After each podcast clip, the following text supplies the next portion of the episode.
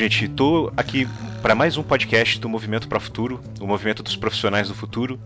E como eu falei no último podcast, eu estou fazendo uma série de entrevistas com uma turma muito legal que eu conheci no último encontro que a gente teve da Perestroika, no Day After Tomorrow, né, onde o, o pessoal da Perestroika juntou uma turma de futuristas aí espalhados pelo Brasil todo. E um dos papos dos futuristas, né? Foi o, a última palestra que a gente teve, que inclusive foi o último podcast. Eu, o, eu falei, o Jacques cunhou o termo colonizadores do futuro. E eu resolvi trazer isso para o movimento para o futuro. E a gente pensar em como que essa galera é uma colonizadora de um futuro e o que, que isso significa. Acho que se você está pegando o podcast agora e não ouviu o último, vale muito a pena ouvir como que o Jacques definiu esse conceito de colonizadores do futuro. É, é um conceito que eu acho é, super interessante porque, basicamente, ele fala em como a gente tem que ser protagonista na construção de um futuro que a gente deseja, né? No futuro e principalmente quando a gente fala aqui no, no movimento para o futuro de, do futuro do trabalho. Para completar, para quer dizer, para continuar esse bate-papo aí com o, os futuristas, essa galera que eu conheci no Day After Tomorrow, eu tenho o privilégio de conversar hoje com o Bruno. Bruno Seidel. Falei certo, Bruno? É Falou, Bruno Seidel? certo, acertou. Seidel. Seidel. Isso. O Bruno Isso. é de Porto Alegre e ele tem um projeto de educação muito legal. Eu já me inscrevi de todos os jeitos possíveis dentro do projeto porque eu quero contribuir. Eu acredito que a, a o projeto que ele está, né, que é relacionado à educação, é... cara, a educação para mim é a chave para tudo. Né? É pela educação que a gente começa qualquer revolução, qualquer mudança no país, qualquer mudança na nossa mentalidade. E o projeto do Bruno, o Zunk, é muito legal. Então, vamos começar esse papo, Bruno. Eu queria, queria que você se apresentasse aí para a galera, contasse um pouquinho da sua história, e aí a gente vai começar a conversar sobre o teu projeto, qual é a tua visão de futuro. É, enfim, vamos explicar para a galera aí como é que você vai colonizar esse futuro e como isso está conectado com o futuro do trabalho, qual é a sua visão sobre o futuro do trabalho também. Mas vamos lá, Bruno, se apresenta aí para a galera. Beleza, cara. Bom, uh, primeiro quero deixar registrado que para mim é um prazer, uma honra descomunal fazer parte dessa conversa, conversando com um cara que eu admiro muito, que é o Marcelo, que eu já tinha ouvido uh, um podcast que o Marcelo tinha gravado com o Caio, né, no, no site do Caio e agora estou tendo a oportunidade de ter um contato mais próximo, graças a essa oportunidade que a Aerolito deu da gente poder se cruzar nesse evento. Conheci melhor ainda as ideias do Marcelo, os projetos dele e como de outras pessoas que tiveram lá no evento. Então eu estou ainda na, né, nessa loucura de conhecer muita gente legal, muita ideia legal. É só uma, uma ressalva, eu não sou de Porto Alegre, eu nasci em Porto Alegre, mas eu moro em Santa Cruz do Sul, que é uma cidade interior aqui do Rio Grande do Sul, fica a 150 quilômetros de Porto Alegre mas sempre que dá a gente está ali perto, está tá na volta. E, eu acho que tem bastante a ver com, com essa ideia do o projeto do Zunk, né, do qual a gente pretende falar um pouco aqui, com essa ideia de colonizadores do futuro, que é inclusive o tema do podcast, porque, como tu mesmo disse, né, a educação é a chave para transformar o mundo, mas é, ela permite vários futuros possíveis, né? Uh, e quando a gente fala que a gente quer hum, melhorar o mundo através da educação, esse melhorar ele merece uma ressalva, né? Porque melhorar é para que lado, né? Uh, o mundo que eu considero melhor, o mundo que eu considero ideal, talvez não seja o que, que tu ou que outra pessoa considera ideal. A gente quer tornar o mundo mais parecido com o que a gente acha o ideal, sabe? É, é um pouco meio egoísta até, né? Mas a gente está querendo sim, colonizar o futuro através da educação, que é a melhor ferramenta para isso. E, e lógico, para isso a gente tem que ter muito claro que tipo de futuro a gente quer, e isso acho que a gente pode né, discutir melhor nesse, nessa nossa conversa. E através do Zoom, que eu acho que é uma das melhores formas de, de redefinir esse conceito de educação que eu acho, acredito que quem está mais envolvido com o futurismo concorda que a educação precisa, necessita ser repensada, né? E a gente está bem disposto a, a mudar esse cenário. Pois é, Bruno, eu, eu já dei uma olhada aqui no, no Zoom, né, e pô, na sua palestra lá. Assim, na verdade, o que, que eu percebo? A educação mudou muito pouco, né? A gente teve uma uhum. porção de evoluções aí na, no mundo, na, pô, automóvel mudou bastante, a forma que a gente se comunica mudou bastante, a tecnologia que a gente tem acessível hoje mudou bastante, mas a escola ainda está naquele modelo industrial, né? Eu acho que o, o, que vocês propõem aqui no Zoom que é uma mudança radical nesse, nesse, nesse prisma, né? Então, explica aí pra uhum. gente, cara, o que, que é o Zoom? É, assim, ó, uh, eu não sei se todo mundo que está ouvindo essa conversa ouviu também a conversa que tu e o Caio tiveram com o pessoal da FEX, né? Que era o Bruno Macedo e o Renan, que também tem uhum. bastante a ver com essa pegada, né? Eu vejo muita semelhança e sintonia nas nossas ideias, né? Então, é para não correr o tem, risco de ser repetitivo, né? Acho que o próprio Tiago Matos, no, nas aulas que ele, que ele toca nesse assunto de educação, ele comenta, né, que a gente ainda está uh, submetido a um modelo de educação que foi, né, foi implementado lá na Hungria em 1860 e poucos, né? É um modelo muito antigo, ultrapassado, que não combina em nada com, com os dias de hoje, né? Ele foi certo ao seu tempo, mas, né, vamos combinar aqui. Hoje em dia a gente o acesso à informação mudou, né? Hoje em dia, tu tem Wikipedia, tu tem Google, tu tem YouTube, tu pode correr atrás da informação. Uma coisa que eu considero que, que isso por si só já muda completamente o conceito de, de, ensino é que a gente, antigamente o professor ele era o provedor do conhecimento, né? Ele chegava na sala de aula e, e aquilo que ele falava era verdade, os alunos não poderiam contestar, os alunos tinham que decorar aquilo e jogar aquilo numa prova para passar de ano. Né? Hoje em dia, eu acredito que o papel do professor é muito mais um incentivador de, de, de, aprendizado do que, do que um provedor de conhecimento. Né? Para mim, o professor ideal hoje, e o bom professor, seria aquele que chegaria na sala de aula, ou em alguma outra coisa que não fosse sala de aula, mas isso já é uma outra, uma outra ideia, uh, e fazia os alunos ficassem com tesão de aprender aquilo, sabe? O cara que, o professor que faz o cara querer chegar em casa e querer aprender teoria da evolução, ou Revolução Francesa, que desse ao aluno a vontade de, de querer aprender as coisas, né? A partir dessa ideia, com o Zoom, que a gente quer criar games educativos, eu sempre digo educativos, mas não chatos, porque quando a gente lembra de games educativos, a gente lembra aqueles joguinhos meio chatinhos, né? Aqueles joguinhos pedagógicos que eu, por exemplo, nunca gostei muito, né? Mas a gente quer fazer games que possam, uh, em primeiro lugar, que sejam divertidos, que a, porque para mim o grande, o grande barato do conhecimento é quando a pessoa está aprendendo e ela não perceber o que está aprendendo, sabe? E através disso a gente quer fazer a, a gurizada uh, se divertir e sem querer aprender. E também com auxílio de machine learning, data science, essa parada toda, a gente vai conseguir entender o que, que, a, que, que a pessoa está tendo facilidade de aprender, o que, que ela está tendo dificuldade, o que, que ela curte aprender, o que, que ela não curte. E através de algoritmos e de inteligência artificial, a gente vai poder mapear esse conhecimento da pessoa e direcionar ela para aprender outras coisas ó, tu não tem, aparentemente tu não tem interesse nenhum em estudar geografia, então quem sabe tu não pega esse pouco interesse que tu tem em química e através disso tu vai pegando uma coisa mais parecida, mais parecida, mais parecida, até chegar em outras áreas do conhecimento que podem ser úteis para ti, que podem é, parecer interessantes de algum jeito, sabe? Esse é o, é, é, é, resumindo como é que vai funcionar a parte, é, a parte técnica, assim, do, do processo, né? Ou seja, você não... Porque assim, eu, né, tem, tem, eu já vi em alguns lugares o pessoal falar que a escola é uma, é uma fábrica e que cospe o pessoal lá com um diploma. Em tese, todo aquele conhecimento tem que ser passado de forma igual para todo mundo, porque para todo mundo está nivelado no final do dia com aquele conhecimento igual. Ou seja, por mais que eu não goste de biologia ou não goste de português, vamos supor, é, eu vou ter que ter, eu vou ter que ser submetido a mesma quantidade de horas, a mesma quantidade de conteúdo que uma pessoa que é apaixonada de repente por biologia e queria ter muito mais contato com biologia do que eu. Então, o que vocês estão propondo é uma revolução até nessa questão de da escola ser um, essa coisa quadradinha em que você se forma no segundo grau e todo mundo teve acesso ao mesmo conteúdo simultaneamente. É, é, não faz sentido nenhum tu querer colocar as pessoas enfileiradas numa sala e imaginar que todos tenham a mesma vocação ou aptidão aos mesmos assuntos, né? Pois tem é. o cara que vai ter mais vocação para biologia, vai ter o cara que vai ter mais vocação para história e o mesmo o interesse vai ser diferente, né?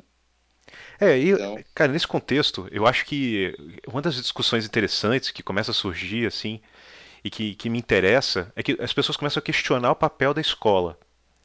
Mas eu acho que a escola por conta, da, por, por conta da gente ter acesso a tanta informação, será que a escola não, não seria o local para as pessoas irem exatamente para não somente ter acesso a conteúdo, porque hoje você pode ter um conteúdo muito maior do que você tem hoje na escola, em casa, né, muitas vezes. É, mas a escola é o local onde você conecta essas coisas todas. Você conecta com um monte de gente que está na mesma época da vida, em que a sua única missão é aprender. Né? Tipo, tu é criança, então a única coisa que você tem que fazer é aprender e tentar colocar aquele, aquele, aquele aprendizado para alguma coisa que faça sentido para você, simplesmente porque é a tua vocação. E, eu, e aí faz, é, faz mais sentido. Porque assim, de repente você sozinho, você não chegaria em biologia. Mas como você está uhum. na escola e existe um espaço lá em que você pode se conectar com a, biologia, então daí você faz. Então é, é meio que um espaço mais propício, mais propício para conexões. Claro. O que, você, uh, você acha? Tem um documentário que é o da Educação Proibida que ele até propõe, né? É um excelente documentário sobre educação, assim. Acho que todo mundo que gosta de se atrever a falar sobre educação deveria assistir esse documentário. Que ele justamente fala isso, que deveriam haver espaços, mas não parecidos com a escola, algo mais como um clube, assim, né? Como um playground, onde as crianças pudessem interagir, porque a interação também é um, é uma das maiores aliadas do conhecimento, né? Onde elas possam trocar ideias, é, prolongar o recreio, né? Eu acho que o que onde mais se aprende na escola talvez seja no recreio, né? Que é onde a gurizada troca informação, isso. discute, né? Eu lembro de, de, papos muito cabeças que eu tinha com meus colegas no recreio. E olha que eu sou, eu era um péssimo aluno na escola, né? Chega, chega até a ser irônico um cara como eu querer propor revoluções no, no ensino, porque eu era o pior aluno da escola. Eu fiz supletivo, eu fui expulso de escola, para ter uma ideia. como e, que você foi bom, expulso da escola, cara? Não, agora cara, conta essa aí. eu, com 15 anos, eu, eu e mais mais um colega, a gente fez um site. A gente pegou o informativo da escola, que era o jornalzinho, e, e a gente recortou e fez um site na época. Isso, isso aí em 2001, né? Na época nem era tão comum né, fazer site. Daí a gente pegou e fez uma página, mas bulinando total, assim, os professores, os alunos, e, e o site num fim de semana teve 2 mil acessos, assim. É, pro interior isso era um absurdo, né? E aí descobriram, era mais de algum que, jeito descobriram. Era mais que o jornalzinho local. Total, total. Não, e o, o layout bom. do site era muito melhor do que o do site oficial da escola. É, que irado, animação cara. em flash, assim, era nossa. E, e, descobriram isso, né? Aí chamaram os pais e, e, enfim, deu, deu todo um rolo, assim, e a gente foi expulso, né? Tipo, muita gente falou, cara, vocês foram muito criativos, vocês foram, vocês foram uns capeta, mas foram criativos, cara. E a escola não em momento algum soube tentar reconhecer isso e tentar, ah, quem sabe a gente não usa a criatividade de se espiar para para fazer algo do bem, não, assim, a, a, escola achou que lá é um afronto e nos expulsou, assim, né. Talvez eu faria o mesmo, né, se eu fosse bulinado como professor, mas a gente naquela época... Cara, vamos só já... contextualizar esse termo bulinado, a gente tá falando de bullying, é. não de bulinado de verdade, né. É, é bullying da, da linguagem de bullying mesmo. A gente tá falando ah, então de tá. escola, tá. né, de, de zoeira, acho que o termo bulinado acho que é diretamente associado ao bullying, né? Mas era isso. É, lógico que assim, ó, eu, eu também era, um, eu era um péssimo aluno, minhas notas eram muito ruins, assim, né? Eu não gostava de. Para mim, cada minuto na sala de aula passava como uma hora, assim. E. Bom, eu, eu, eu não sei como eu passei no vestibular, assim, porque eu realmente precisei passar por supletivo e tudo, né? Mas eu não me. Eu, inclusive, durante boa parte da vida escolar, eu via alunos tirando nota melhor que eu, eu cheguei a achar que eu era um ignorante mesmo, que eu era mentalmente desfavorecido, assim, né? Porque, pô, todo mundo tirando uma nota melhor que eu, né? Eu achava que eu, que eu era um idiota, que eu era menos inteligente do que os outros. Eu cheguei a passar por esse complexo de inferioridade mesmo. Porque realmente a escola também faz isso, né? Além de, de rotular os alunos, ela faz muitos alunos, não estou dizendo que eu sou um gênio, mas faz muitos gênios acharem que são idiotas, né? Porque eles não ah, são bons em responder aquilo que a escola exige. Né? Depois eu percebi que eu tinha outras vocações que, que não eram exigidas na escola. Sei lá, cara, eu sou eu, eu gosto de trabalhar com, com quadrinhos, com desenhos, com, com, ideias, com publicidade, com essas coisas todas. E na escola não, isso não era exigido em nenhuma disciplina como matemática, português, ciências, biologia. Né? Então eu realmente achava que eu era idiota na escola. Tempos pois é, cara, eu... você tinha, você tinha outros talentos. Aí por, por, isso que eu acho que esse modelo quadrado da escola, né, que tipo, tu tem que ser bom em matemática. Você não pode ser, de repente, bom e criar uma visão lúdica de matemática por meio de quadrinhos e de repente aquilo ficaria muito mais fácil para você aprender. Mas não, se você não segue aquele currículo ali daquela forma que aquele currículo está sendo apresentado, porque não é não, não, não basta só apresentar o currículo, tem que ser de uma determinada forma, né? Eu Sim. acho que, que é, é, é, muita restrição. Você tem que se encaixar em muita coisa para, em tese, ter talento nesse mundo acadêmico atual, é, né? De acordo com o perfil exigido, né? Se tu não é de acordo com aquele perfil, tu, tu é inferior. Vai ter um cara melhor que tu, que vai tirar notas melhores do que tu, que vai passar no vestibular na tua frente, né? Que, que a sociedade vai dar um jeito de fazer entender que existe uma hierarquia social e tu tá abaixo nessa hierarquia, né? Pois Porque é. tu não cara. tem os mesmos méritos do que um outro cara, né? E na verdade não é bem assim, né? Não, é, longe história, disso. É, é julgar o peixe pela capacidade de subir na árvore, né? É, diferente. exatamente, cara. Nada a ver, né? E aí, de repente, você tá tendo muito mais sucesso. Pô, você está com um projeto aqui lindo, é, com apoio da, da universidade mais é, inovadora do mundo, e você era péssimo na escola. Então, olha, que É, exemplo de, de como o modelo tá errado, né, cara?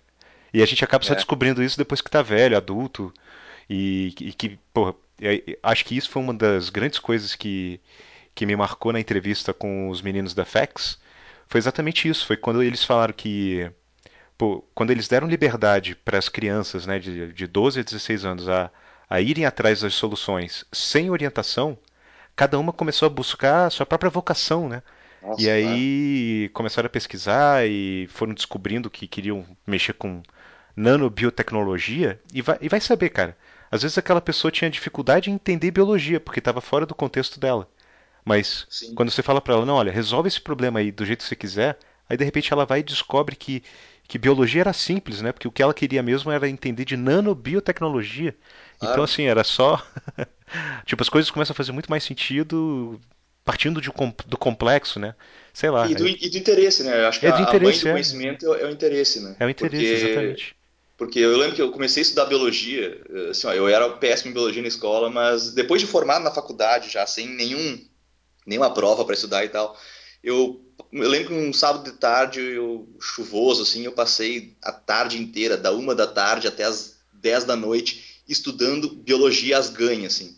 Quando eu eu me dei conta, eu cara, o que, que eu tô fazendo, meu? Eu tô estudando biologia, mas assim, ó, porque eu tava, eu assisti acho que um documentário sobre dinossauros, sobre a evolução das espécies, sobre como surgiram os primeiros mamíferos que geraram os primeiros humanos e como aquilo era interessante. Tá, a gente veio do macaco, mas o macaco veio dos mamíferos que vieram do, de vertebrados e peixes e protozoários flagelados e aquela evolução que veio das bactérias e eu, cara, olha só que legal isso aqui, sabe?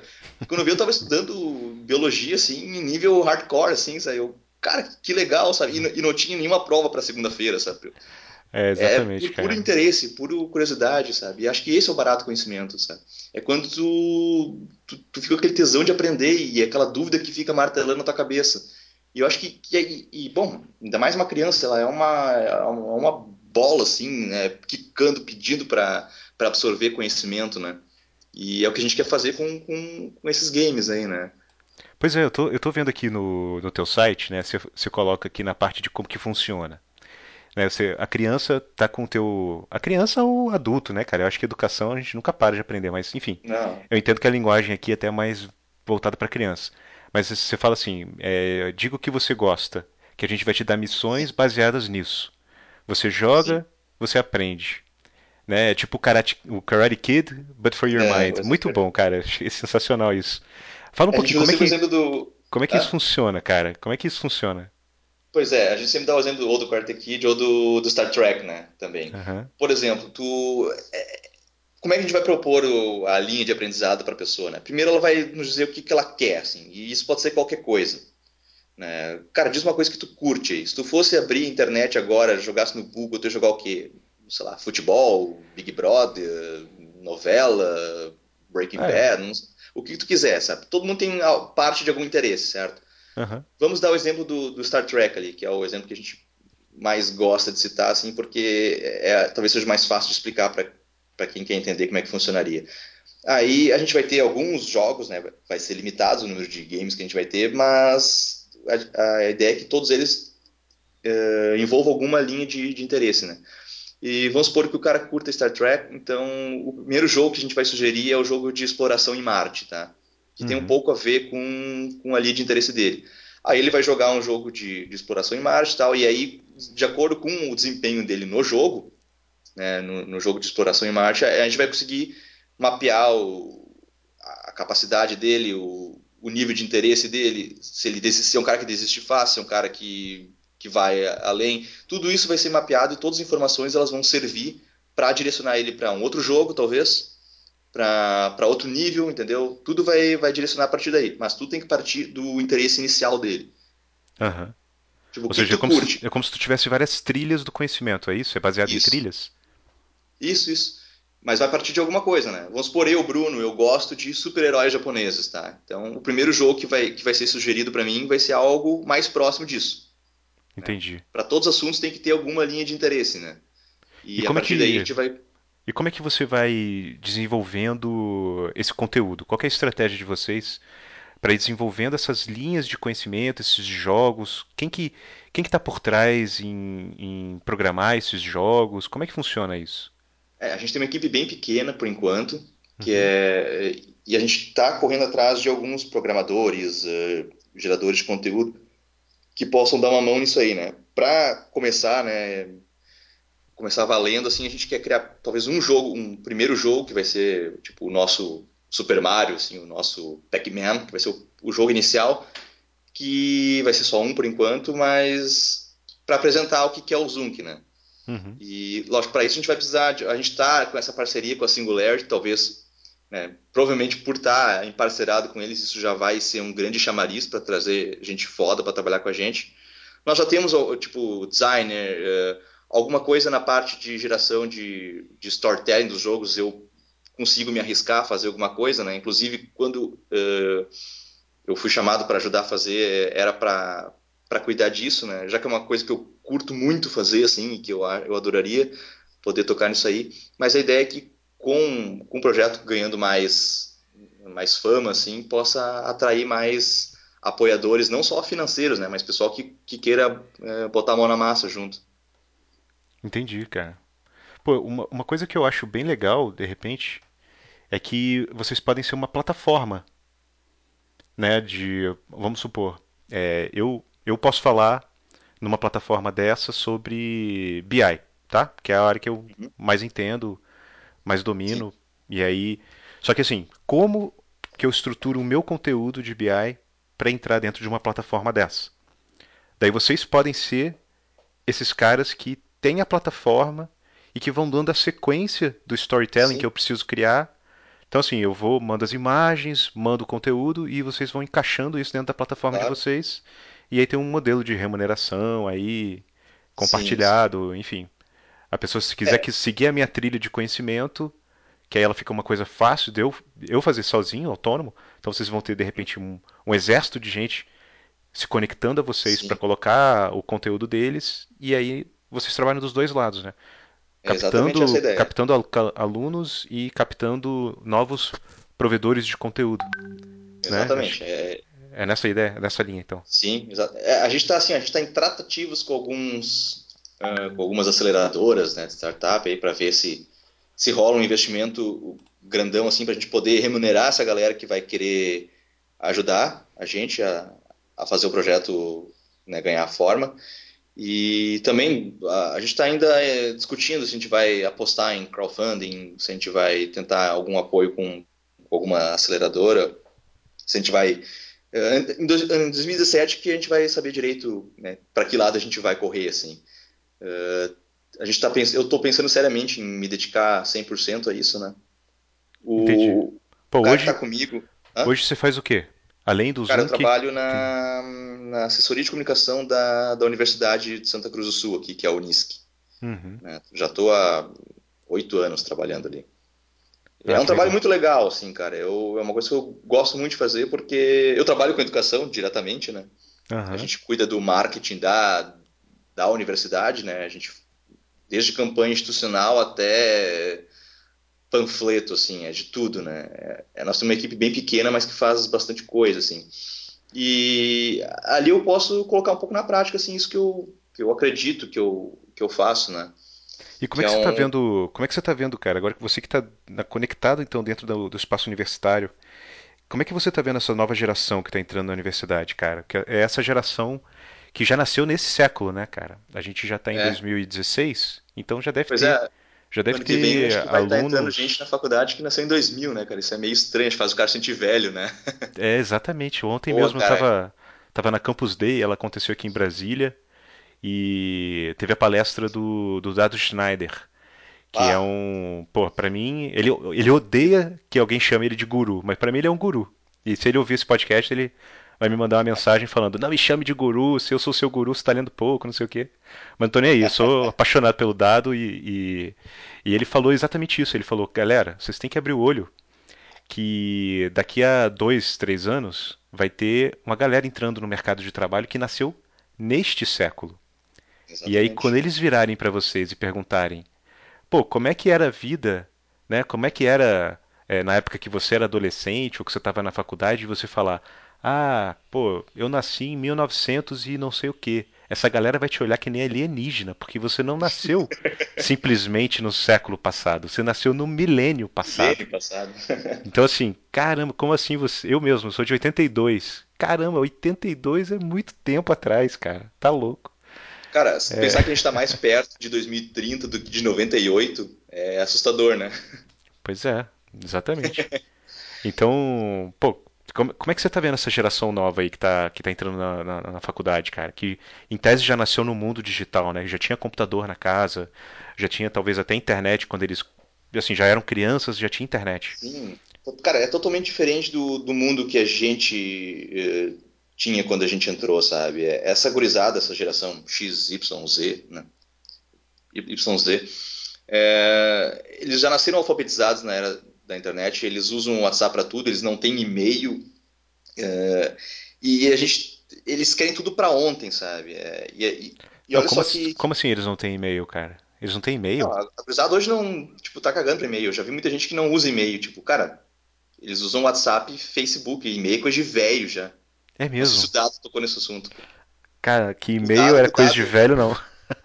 Agora eu tô me sentindo ridículo, né? cara. Não, eu, Porque cara, eu tava eu... achando que e-mail ia, assim, ia ser tipo o teu CPF online. Não, cara. O, o, Dado mesmo diz que ele, o cartãozinho dele ele não coloca mais e-mail, cara. E-mail é, é old já. É. não, mas é Muito verdade. É, ele mesmo falou, cara, e-mail é coisa de velho. A gurizada hoje não usa e-mail. Hora tu mandar um negócio que o cara vai te responder no dia seguinte, sabe?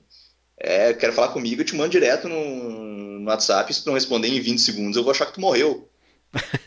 É, exatamente. É, mas é, é, isso. É diferente, sabe? Eu, eu uh, tem muita gente que gosta de, de reclamar, assim, que ah, essa, essa juventude é muito. Ah, é muito afobada, os caras querem tudo para ontem, os caras é uma geração mimada. Eu, eu sou totalmente contra essa, esse, esse pensamento. Eu, eu sou muito tolerante com, a, com essa gurizada que está entrando na faculdade hoje. Uh, porque eu acho que eles nasceram num mundo diferente, então eles têm esse, esse direito de pensar diferente, né? Se pensar que uh, a faculdade é um lugar que tu passa quatro anos para te formar em alguma coisa, uh, quando tu te formar em quatro anos, hoje o mundo muda muito em quatro anos hoje, né? Já mudava há dez anos atrás, imagina hoje, né? Um cara que está entrando na faculdade em 2016, ele vai se formar em 2020, cara, aquele curso que tu entrou na faculdade, do vestibular que tu passou, é outro, é, vai te formar para o mundo de 2016 lá em 2020. É outro mundo que tu vai ter em 2020, sabe? Pois é. Mas as, as, as disciplinas são as mesmas. Tem aquela frase que, tipo, a, a universidade, a escola prepara o cara para o mundo do, do passado, né? Uhum. A universidade hoje, ela forma ex-alunos. Ela não forma o cara para trabalhar no presente, porque o presente, ele muda todo dia, sabe? É tudo muito dinâmico. Então, cara, eu fico pensando qual é, qual é o tesão que o, que, que o moleque que está saindo do, do ensino médio vai ter em fazer uma faculdade para tu se formar em 4, 5, 6 anos. Eu levei 6 anos para me formar, por exemplo. Uh, cara, por exemplo, quando me formei, tinha uma disciplina na faculdade que era de hipermídia, que era para comunicação de internet e tal. Uma, sabe? Era como cara, se fosse. Olha, eu, eu me formei em 2007 na faculdade. Foi no mesmo ano que lançou o iPhone. Ou pois é. seja, é. 10 anos atrás, não tinha nem internet nos nossos celulares direito. Então imagina o que aconteceu 10 anos depois. Eu não tem nada a ver hoje. O, meu, o que eu trabalho e o que eu faço e as coisas que eu vivo não tem nada a ver com o que eu me formei, cara. Mas nada a ver. Então, mas a gente sabe que a universidade normalmente ela tem que respeitar aquela cartilha do MEC, né? E uhum. aquelas as cadeiras que tem na faculdade tem que seguir aquilo. Tu já sabe quais são todas as cadeiras que tu vai cursar até daqui a quatro anos, que tu vai estar fazendo uma monografia, pegando aqueles livros de autores que, cara, por mais que o autor seja recente, que publicou o livro no ano passado, corre muito risco de estar defasado, entendeu? Não, você quer ver então, um, é... você quer ver um exemplo? Eu fiz um alguns podcasts para trás, eu fiz um resumo daquele livro do Salim Ismael, o Organizações Exponenciais, que Sim. foi lançado em 2014, cara. Olha só, não tem, tem dois anos. E já tem uma porção de exemplos defasados, inclusive é, muito defasados. Né, 2014 para cá, eu, eu até coloquei na, uma das últimas coisas que eu coloco no, no podcast, falando do resumo, é que eles deviam ter feito esse livro num conceito que, que talvez seja um pouco novo aí, que é que eles estão chamando de livro líquido, que é o livro que na verdade você nunca acaba de escrever. Ele está sempre em aberto, ele está sempre beta. Né? Você nunca realmente lança ele final. Você lança ele, mas todo mundo recebe uma atualização dele quando você quiser. Não, não ia ser muito louco isso, cara? Eu, eu, claro. eu fiquei pensando nisso do tipo. Ainda mais hoje em dia, com a tecnologia que a gente tem, eu, eu parei de comprar livro físico há muito tempo. Eu só compro livro digital na Amazon. E fico pensando, sim, pô, sim. por que, que os caras não me mandam uma atualização do livro? E assim, eu, eu leria no, novamente fácil. Ou leria as partes que foram atualizadas, né? Tipo, o capítulo teve uma atualização. Sim. Leia só o capítulo. Pronto. Eu fico sabendo disso pelo próprio aplicativo, né? E, pô, aquele livro que está sempre te, te educando, né? Porque aquele contexto, aquele, aqueles, aquelas é. informações estão sempre evoluindo, né, cara? Então é, é difícil tu... pensar no livro estático, né? Total, hoje em dia não faz sentido, né? Se é um livro de. A não ser que seja um romance, né? Alguma coisa assim. Ah, sim, é. Um romance é uma história, mas. Mas é, um livro, livro, como, por exemplo, Abundância, do Peter Diamandis, que também ele trata muito de dados, né, e de informações atuais, assim, atuais na época que o livro foi publicado, né. Uhum. E, tu vai, se eu, por exemplo, for dar exemplos do livro hoje, eu corro muito risco de estar defasado, porque aqueles dados eles foram apurados lá em 2014, lá em 2014. Né? É, olha só, a gente fala em dois anos como se fosse muita coisa, né, cara? Sim, mas é, hoje em dia é, né? Hoje em dia dois anos é muita Exatamente, coisa. Exatamente, é muita coisa, né? Cara, e, pô, Agora queria ouvir de você, pô, pegando essa, essa coisa toda que a gente está falando e até o tema do, do podcast, né, que é colonizadores do, do futuro. E você começou a falar um pouco disso no início e a gente acabou divagando para outras coisas. É, qual é o futuro que você é, gostaria de colonizar e por que, que você está tá vislumbrando isso é, com esse trabalho na Zunk? Qual é esse futuro que você gostaria de colonizar aí que você acredita, Bruno? Pois então, é, isso aí acho que é muito importante deixar claro, porque o futuro que eu imagino ideal é um futuro onde a gente não precisa de dinheiro para sobreviver. Tá? Isso, por si só, já acaba com todos os problemas que o capitalismo nos deixou.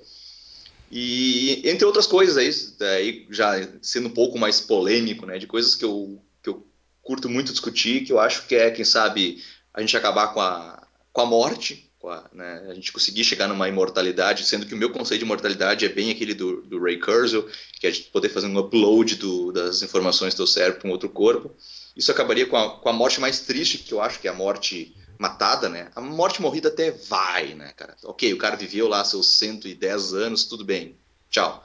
Mas, cara, é, para mim é uma coisa assim, não existe coisa pior no mundo do que uma, uma vida interrompida, assim. Então é uma das coisas que eu que eu espero que aconteça. É um dos futuros que eu espero colonizar e, e, e fazer as pessoas assimilarem melhor isso, porque eu acho que as pessoas ainda não estão preparadas para aceitar isso aí.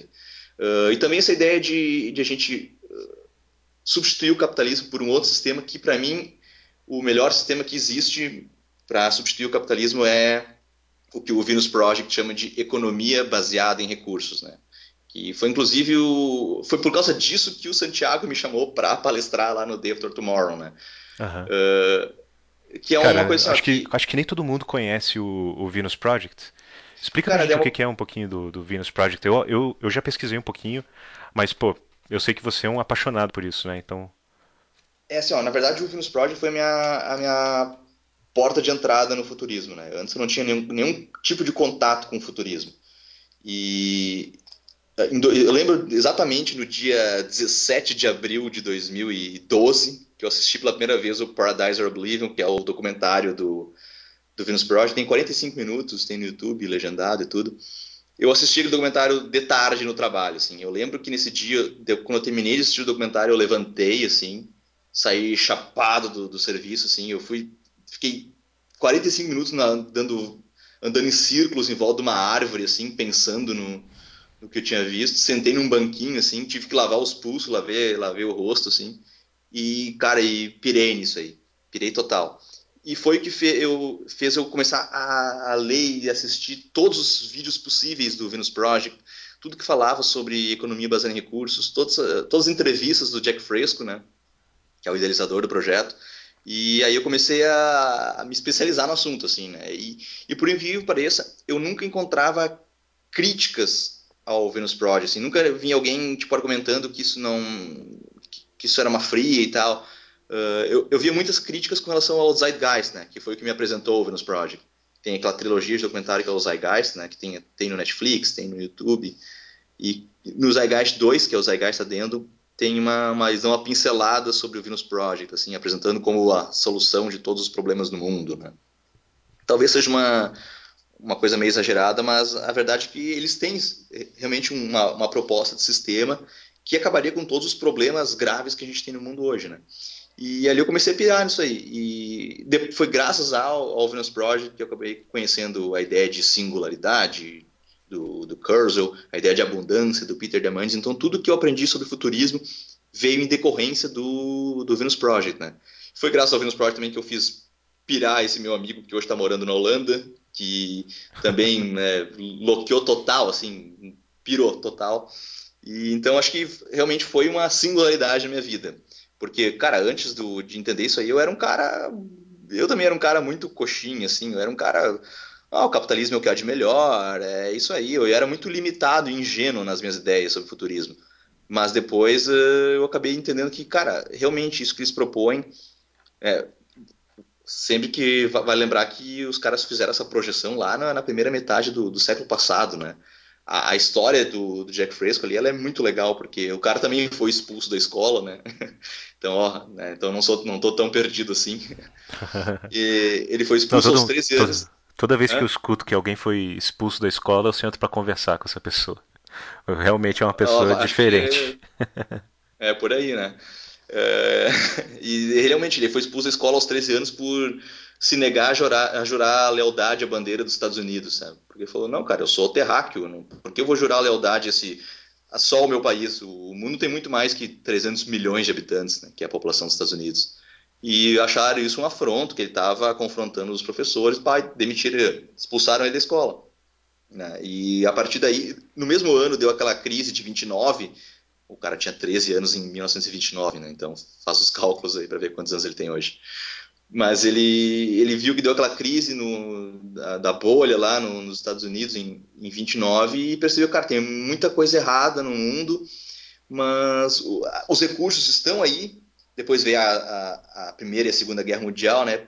Tipo, pô, cara, o país tem recursos, tem condições de, de, de acabar com problemas como o saúde, como pobreza extrema e, sabe, onde, onde é que estão parando esses recursos? E aí percebeu que que essa, essa lei da escassez, que é o que coíbe a abundância, ela é a regra no mundo de hoje, né? Porque, bom, tudo aquilo que a gente estuda por, né, tem o ciclo da, da abundância, que é o antônimo do, do ciclo da escassez, uh, ele, ele, combina muito mais com, com o mundo de hoje, que é um mundo de tecnologia quase ilimitada que a gente tem hoje, que é o que poderia sim nos proporcionar uh, abundância extrema, né?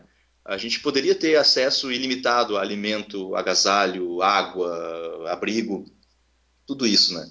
Então, aliando isso ao que eu uh, acabei estudando depois com o Peter Diamandis, no, naquele livro que ele publicou do, da abundância, que eu comentei antes, uh, a gente tem condições de, de, gerar abundância de todo tipo de recurso. E se a gente tiver abundância, a gente não precisa da, da troca, né? Eu não preciso ceder algo ou trabalhar para ter algo em troca se é tudo abundante nada vai me faltar, então, tipo, para que trabalhar, para que gerar renda, né? Já que eu tenho acesso a tudo. E, esse é um, é um, resumo do que seria uma economia baseada em recursos, né? Lógico que uh, o Venus Project, ele é o, essa ideia de economia baseada em recursos, ela, ela veio do, do Venus Project, né? Uh, eu não sei se, eu sinceramente, eu não sei se a ideia das cidades do Jack Fresco ali, se isso tudo seria o que há de melhor pro mundo de hoje, né? Porque é, as, é, as cidades circulares, né? Isso, é. Ele projetou aquelas, aquelas cidades, uh, ele fez aquelas maquetes lá na década de 70, né? Eu, eu acredito que hoje em dia talvez exista coisa melhor e mais tecnológica, né? Porque o mundo evoluiu de lá para cá, então, apesar de, de serem muito futuristas para a época, Né? Talvez existam coisas, tipo fazenda vertical, que é uma coisa que eu acho fascinante, assim. Existem outras alternativas, talvez não precise extinguir uma cidade, criar uma outra cidade circular em cima, né? Mas a ideia de economia baseada em recursos, essa sim, eu até hoje, olha que eu procurei. Eu não encontrei nenhuma solução melhor do que essa para os problemas que a gente tem no mundo hoje, né? Para tu, tu, acabar numa tacada só, assim, com todos os problemas, né? Mas lógico que isso eu acredito que vai ser um processo gradual, mas, assim, não. Mas vamos, vamos, vamos aprofundar um pouquinho nisso, Bruno. Como é que. Beleza, como é que você como é que isso não é um, um, um sonho socialista, né? Se você não está indo atrás de, quer dizer, todo mundo tem a sua própria vocação, o seu próprio talento e a remuneração, é, ela, ela premia exatamente isso, né? Você, bom, vamos pegar o exemplo de um de um engenheiro, né? Um biotecnólogo, um, um cara especializado nisso. Ele estudou, se especializou, lógico, pela vocação dele, né? Porque ele podia ter feito várias outras coisas, se especializou nisso e dificilmente um cara é, se aprofunda em algo tão singular e complicado apenas vislumbrando o dinheiro. Eu acho que não é o dinheiro que nos motiva, mas o dinheiro ele nos dá reconhecimento do nosso mérito, do nosso esforço. Uhum. É, ele, ele, ele é capaz de nos dar benefícios em, relação, em troca disso, né? em troca dos nosso, do nosso é, sei lá, enfim, em troca da nossa vocação e a nossa inteligência em perseguir a nossa vocação. Uhum. É, como é que isso ficaria nessa, nessa lógica da, da, da economia baseada em recurso? A primeira diferença que eu vejo entre uma economia baseada em recursos e o socialismo é que no socialismo ele foi projetado na, na escassez, né? Uhum. Uh, no, no, mundo de escassez, né? E, e, não existe abundância extrema no, no socialismo, né? No, na economia baseada em recursos, sim. Em que pese que esses conceitos de capitalismo e de socialismo, comunismo também, eles são, eles foram projetados lá no século 17, 18, né? Então, eles também são defasados, né? A gente tem que cuidar para não ficar preso a autores como Marx e Adam Smith, que, né, que são autores de dois, três séculos atrás, nos dias de hoje, né? Muitas coisas claro. que ambos, né? Claro, não, concordo. Pois é, que, que ambos colocaram. Tem muita coisa do, do socialismo que serve hoje e vice-versa, né, do capitalismo também. Uh, tu falou do, do, engenheiro que tem como motivação, né, nem que seja o dinheiro, para que senão ele simplesmente não faria nada, que o, o fator motivacional não, não dele acho, é. Não, não acho que, que o, o, cara não faria nada. A hum, questão é, é que o, o, a grana te difere, porque tu, todo mundo tem uma habilidade diferente, todo mundo tem uma Sim. vocação diferente, e o, o, o dinheiro é como se fosse um prêmio por isso. Mas Sim, ele não é, é, o objetivo, entendeu? O cara faz aquilo porque curte. Eu Mas acho como que ele faz aquilo dinheiro, ah. no mundo de uma economia baseada em recursos, onde não houvesse dinheiro, haveriam, cara, haveriam outras recompensas. De como, a gente nunca escapa de uma recompensa, né? Se pegar os primatas lá, eles alguma recompensa eles tinham, nem que, se, nem que fosse ser o seu mais, o mais foda ali do meio, né? Talvez o ego talvez seja uma, uma recompensa, o cara queria fazer por ego mesmo, para mostrar que ele é o foda, e ele, ele achou a cura de um negócio, de uma doença que ninguém até então tinha achado, uhum. e isso aí vai dar um status para ele que nenhum outro teve até então. Talvez seja uma recompensa. Uh, outra coisa que pode motivar o cara seja realmente ah, curar o Alzheimer do pai dele, ou alguma coisa assim, entendeu? Então, para mim, essas vão ser, esses são os fatores motiva motivacionais do, do futuro, sabe? Ou um artista, o artista nem se fala, né? acho que a maioria dos artistas eles não fazem pensando, não, não, não viram artistas pensando em enriquecer, né? O artista, ele. Tanto é que muitos artistas eles acabam virando pobre pela opção de ser artista, né? É verdade, então, é. disso, a vocação sabe? é muito Talvez maior do que a busca pela, pela remuneração, né? Com é, certeza. Por vocação, por, por, ter prazer em fazer aquilo, né? O cara, o cara que, é, que é um, sei lá, um artista plástico, ele faz aquilo, ele tá cagando por dinheiro, provavelmente, sabe? Senão ele não ia se aventurar nisso aí. E ele dedica horas, talvez mais empenho do que o cara que, que é um assalariado, entendeu? Sabe? É, e eu acho que isso não deixaria de existir, sabe? E, e para todas as coisas que ninguém teria vontade de fazer, máquina, sabe? Robô. Uhum. Simples assim. Não, isso, não, isso eu acredito muito, cara. Eu acho que esse conflito que as pessoas olham, ah, não, os robôs vão tomar o, o meu espaço de trabalho. Eu fiz a, a, a minha palestra ontem lá na, na Campus Day e abordei exatamente esse assunto. Eu dei o exemplo de, de duas máquinas, né, dois robôs, na verdade. Um deles, a, um robô chamado Pepper, não sei se você já ouviu falar da Pepper. Sim, sim. Né? Aquele robozinho simpático lá custa, custa 2 mil dólares, cara. E você coloca Aham, ele para receber as pessoas, ele né, reage com emoção, e assim, você consegue programar ele de forma bem fácil. E o outro é o Baxter, né, que é aquele primeiro robô que ele tem noção se tem gente em volta dele, né, e se tiver gente que, que possa atrapalhar a função dele, ele para de, de funcionar. E aí é o primeiro robô que pode estar no mesmo espaço com humanos, né? Então eu achei Porra. muito, muito, muito interessante assim. E o, eu vi uma apresentação que falava do Baxter e o cara falava que o Baxter é como se fosse o Ford T para o mundo da robótica do futuro. Acho que foi isso que tu mandou os É, slides até da palestra do cara, né? Que ele pode estar no mesmo lugar que humanos. Não sei se era esse.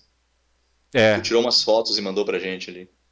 eu mandei, não lembro, cara, não lembro de ter mandado, mas é, eu achei muito legal ah, essa visão de realmente você começar a interagir, né? Interagir o humano com com, com a robótica e como que isso pode gerar frutos absurdos, né? Sim, Abundância total. absurdo, né, cara? É, Abundância O absurda, objetivo, assim. o objetivo da, da automação é, é nos livrar do trabalho chato, sabe? As pessoas têm medo que o robô vai ter um robô que vai fazer ah, música, poema, até pode, mas eu não vejo como necessário, sabe? Porque fazer música, pintura, poema, essas coisas, isso a É, galera isso a curte gente, fazer, sabe? é, para isso a gente tem gente, né?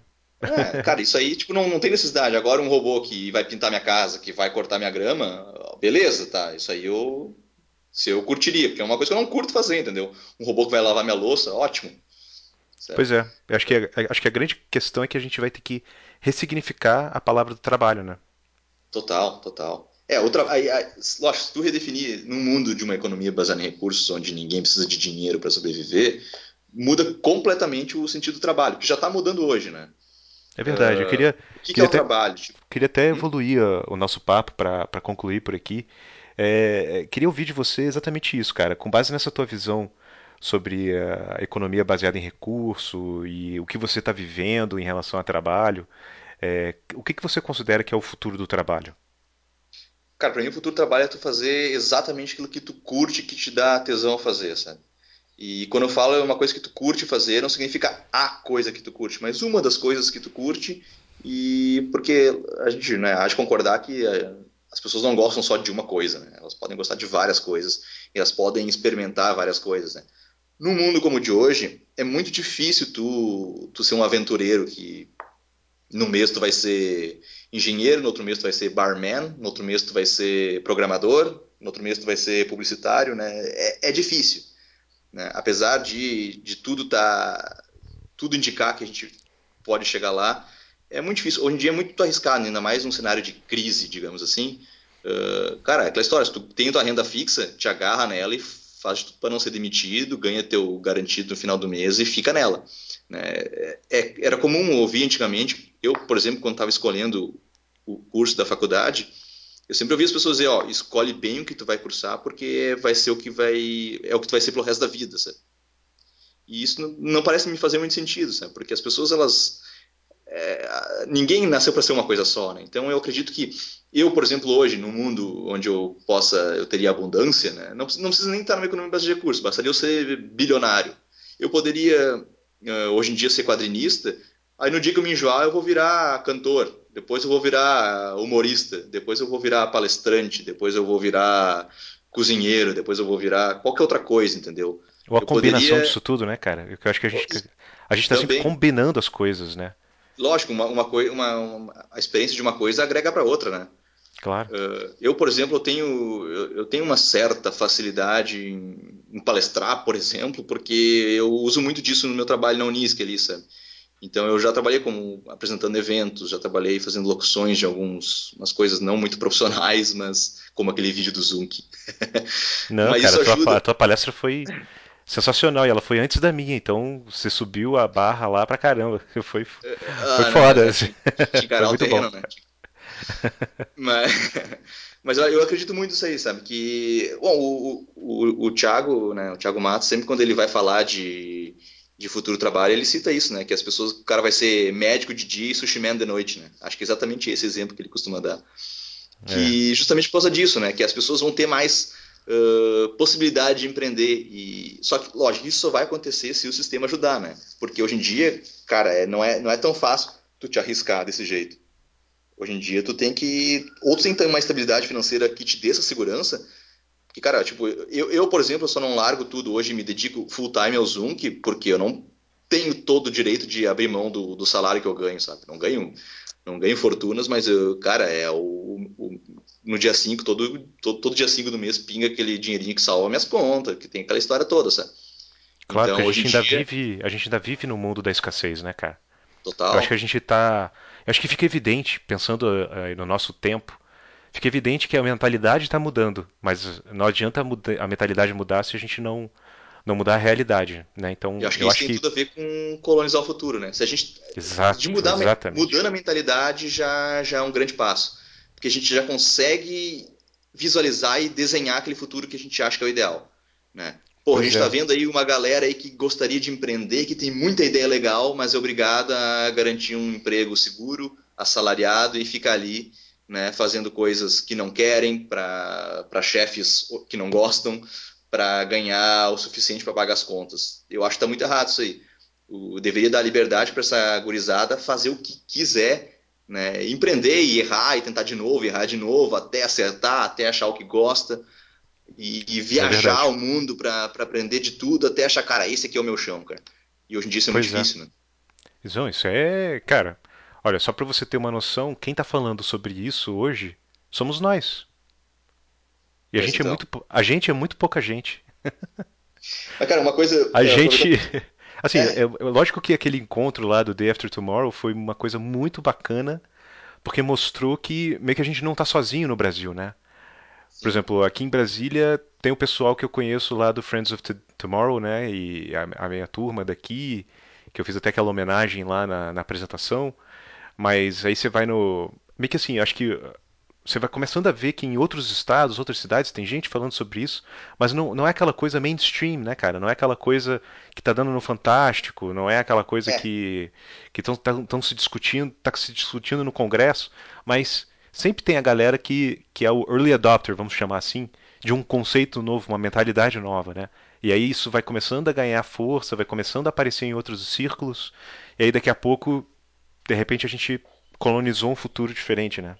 É, eu, eu me sinto privilegiado por já estar tá discutindo essas coisas que eu acho que daqui a pouco, né, no dia que der no Fantástico, né, Imaginar alguém vai me falar, ah, tu viu que no Fantástico. Eu, eu não assisto Fantástico, tudo bem, mas uh, alguém, cara, tu viu que no Fantástico ontem deu uma matéria sobre upload de, de consciência.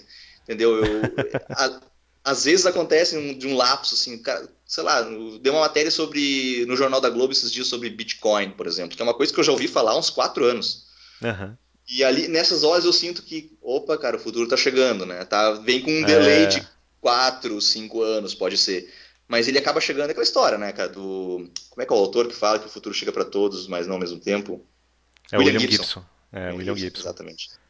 Cara, é, ó, só pra você ter noção, eu ontem na, na, na, minha palestra eu falei sobre o futuro do trabalho, né? E falo sobre. Eu, aí eu falei sobre três, três pilares de mudança no futuro do trabalho. O futuro do trabalho como o esforço físico, que ele muda né, com a robótica, com a automação o trabalho intelectual com a inteligência artificial e a troca de valor, né? E aí principalmente com o advento das criptomoedas. E eu mostrei pro pessoal, cara, uma placa que eu vi aqui em Brasília, num shopping, um shopping local, que o cara colocou na placa lá: aqui aceita-se Bitcoin e dá 10% de desconto. Olha só. E falei, gente, eu não estou fazendo propaganda do restaurante. Eu só estou dizendo que isso está acontecendo. Pois então, é. assim, entendam isso, sabe? entendam que tá, tipo assim, se, o, se você for lá, primeiro, se você tem Bitcoin, excelente. Agora, se você está na dúvida se você ainda consegue comprar alguma coisa, se você consegue sobreviver com Bitcoin, se alguém pode te remunerar com Bitcoin, entenda que a partir de hoje, se você tem Bitcoin, você não vai morrer de fome, porque já tem um restaurante que aceita.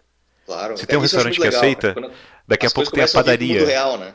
É, elas cara, saem sabe? daquele mundo utópico que a gente fica desenhando Exato. e confabulando, e elas começam a aparecer no dia a dia, no restaurante que tu encontra, né?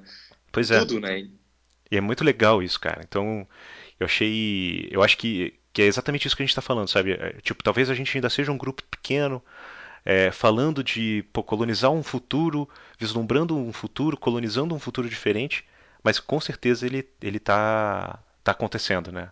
E esse exemplo que você falou, esse exemplo do restaurante aqui de Brasília, então assim, daqui a pouco vai ter uma lanchonete aceitando, daqui a pouco corta o cabelo com Bitcoin, e aí meio que a coisa pronto, virou tá dando no fantástico. Tá na, tá na vida real, é. Saiu, saiu da, daquela nossa ficção, ah, mas isso é utopia, esse, esse mundo vai chegar daqui a 100 anos, nós não vamos estar tá vivos para ver isso.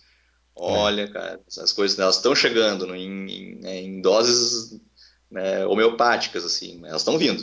É, elas chegam. É, é, eu acho que isso que é uma coisa bacana, cara. Você falou uma coisa que é interessante. Elas chegam em doses homeopáticas, mas elas são avassaladoras.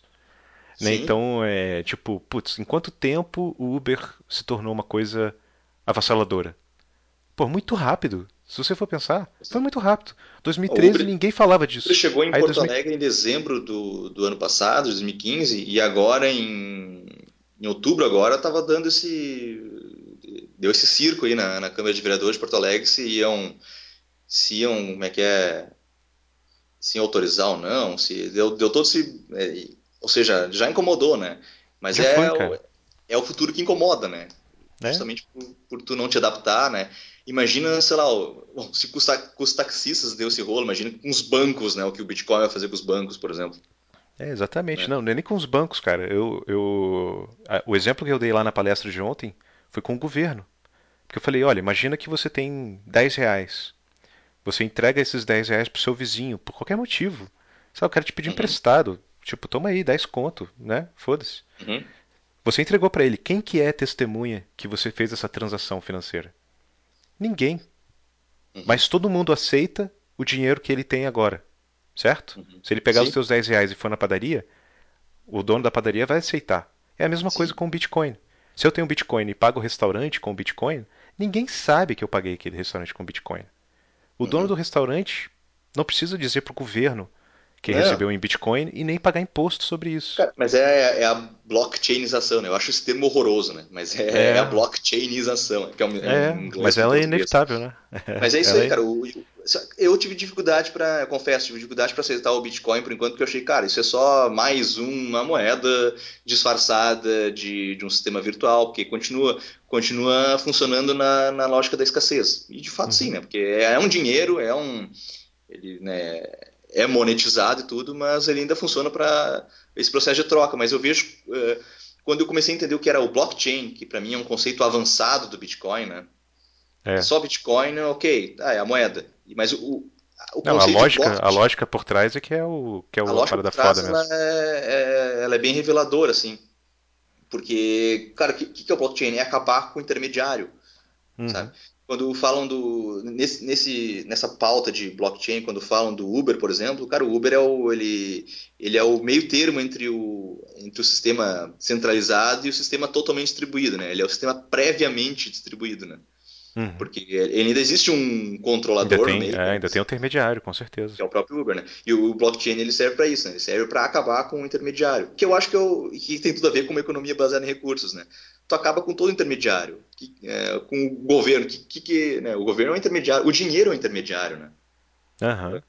Eu, existe um exemplo melhor de intermediário do que o dinheiro, né? Tipo, que é o que eu uso para ter acesso a um recurso outrora escasso, né? Não existe. Então, tipo, se não precisar do, desse intermediário que é o dinheiro, a gente tem uma abundância, né?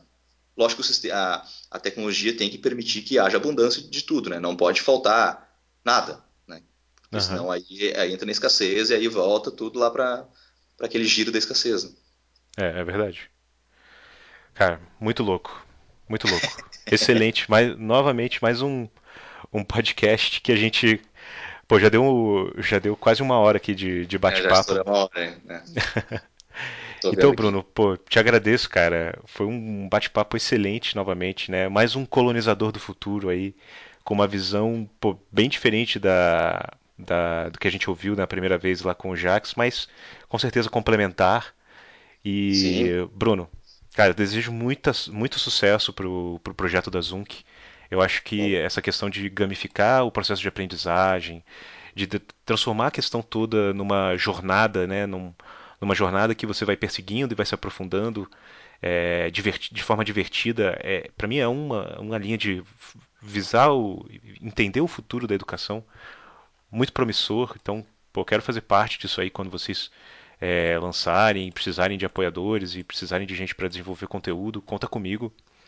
É, vou ter um muito prazer em poder ajudar com, com, o que eu puder. E, pô, se quiser concluir aí, mandar mais algumas. É, pô, dá o contato do Zoom que também, quiser falar sim, mais alguma sim. coisa, deixar seus contatos é, o também. Zoom é, o site é zoom.org. Né? Uh, só para deixar claro, ele, é, ele, funciona lá na. tá funcionando na Holanda, né? O, esse meu, meu amigo, meu sócio que, que toca junto o projeto, ele, ele mora lá na Holanda, mora em Groningen. Ele teve na Singularity agora em, em agosto, setembro. Uh, conseguiu essas parcerias aí com a, com a Singularity e tal, mas uh, o negócio funciona mais lá na Holanda, né? O pessoal que está metendo a mão na massa é lá. Eu sou um dos, dos sócios fundadores, mas eu, eu, aqui no Brasil eu atuo meio que mexendo os pauzinhos só. A coisa está funcionando lá. E uma coisa que tem que ser dita, cara, que já que eu estou uh, tendo essa oportunidade de falar contigo, Marcelo, é assim, ó, quando a gente fala de, né, de colonizar o futuro e de projetar um futuro, é, quando gente, um cara como eu, assim, ou qualquer outro que, que começa a falar sobre o futuro do trabalho, é muito fácil alguém chegar e dizer, tá, mas tu também, tu, tu trabalha numa coisa que tu curte, tu, né, tu tem, é um assalariado, é muito fácil tu querer propor um, um outro mundo, né, mas acho que no teu caso, tu que é um cara muito bem sucedido na área, tu é um cara que trabalha com, com consultoria, assim, que tá, que transita entre nomes muito grandes, assim, da, tu, né, com o cara da Campus Party lá, é, tudo nesse tipo de exemplo acho que dá uma legitimidade muito forte para essa ideia, sabe? Porque é muito fácil vir um, vir um cara assim, um qualquerzinho, e pregar um mundo. Assim, parece aqueles teóricos, aqueles estudantes de, de ciências sociais da, da faculdade que nunca trabalharam e que querem mudar o mundo, sabe? Eu acho que vindo de um cara que nem. Não, sem, sem, sem fazer. sem ser pejorativo, mas. Sabe, tem que ter muito cuidado com, com quem está querendo colonizar esse futuro quando, quando acho que vem de um cara bem sucedido, assim, eu acho que tem uma. Tu tem que dar uma atenção a mais, sabe? Eu, eu, é o que eu vejo muito em ti, assim. Quando a primeira, a primeira vez que eu, que eu ouvi do teu nome foi na, naquele podcast com o Caio, eu senti uma firmeza, assim, e um, e um conforto muito grande em, em, ouvir isso de um cara que nem tu, assim, sabe? Porque, oh, tá, eu não tô sozinho e tem cara muito foda uh, acreditando na mesma coisa que eu, sabe? É o mesmo conforto que eu tive quando vi um cara que nem o Thiago Matos, por exemplo, que é um cara bem sucedido, que poderia simplesmente só pregar teoria, mas não ele, além de pregar a teoria, ele tenta levar aquilo para a prática e tenta fazer outras pessoas ah, entenderem a linha de raciocínio dele e assim colonizar o futuro, né? Que acho que tem tudo a ver com esse podcast. É, cara, eu pô, primeiro te agradeço. Eu sou não sou tão bem sucedido, né? Eu tô na batalha aí há muito tempo. E, e... mas assim, eu, eu cara, eu comecei a falar sobre isso, pesquisar sobre isso há muito pouco tempo. E eu acho que é uma coisa que eu faço, não ganho um centavo é, fazendo isso aqui, não, não é um projeto que me remunera ainda, nada a ver. É, é uma coisa que eu faço porque eu tenho paixão por isso, porque eu acho que é um futuro que faz sentido. Eu acho que, que eu, eu gosto de pesquisar e falar sobre o futuro do trabalho porque eu acho que o trabalho ele não pode ser uma coisa que te escraviza, né? O, o, a origem do, da palavra era de, da, do tripalium, né? Que é uma, um, uma ferramenta de, de tortura, eu acho que e aí foi uma das primeiras coisas que eu falei lá na palestra, que a gente tem que resignificar essa palavra, sabe? Eu acho que o trabalho é uma, uma a gente se ocupa de, de trabalhar por coisas que a gente acredita, que a gente vê sentido, que a gente sente propósito, que a gente sente tesão de fazer. E, pô, é muito bom estar tá conectado com um monte de gente, porque quando você começa a fazer isso, cara, ser bem sucedido é uma consequência, sabe? Mas é isso que eu considero ser bem sucedido, cara. É fazer uma coisa que tu curte pra caralho, que não, não te deixa deprimido no final do mês ali, que, cara, a, a renda, cara, tipo, eu tô cagando pra renda, tá ligado? Eu quero fazer uma coisa que me faça eu dar sentido pra minha vida, sabe? E é, é, é isso que eu quero dizer quando eu te chamo de bem sucedido, entendeu? É, não, beleza, legal, porque às vezes as pessoas têm essa visão do. Olha como a gente é, é, é doutrinado, né, cara, a pensar de certas formas. Quando as pessoas falam, ah, o cara é bem sucedido, parece que ele tá ganhando dinheiro.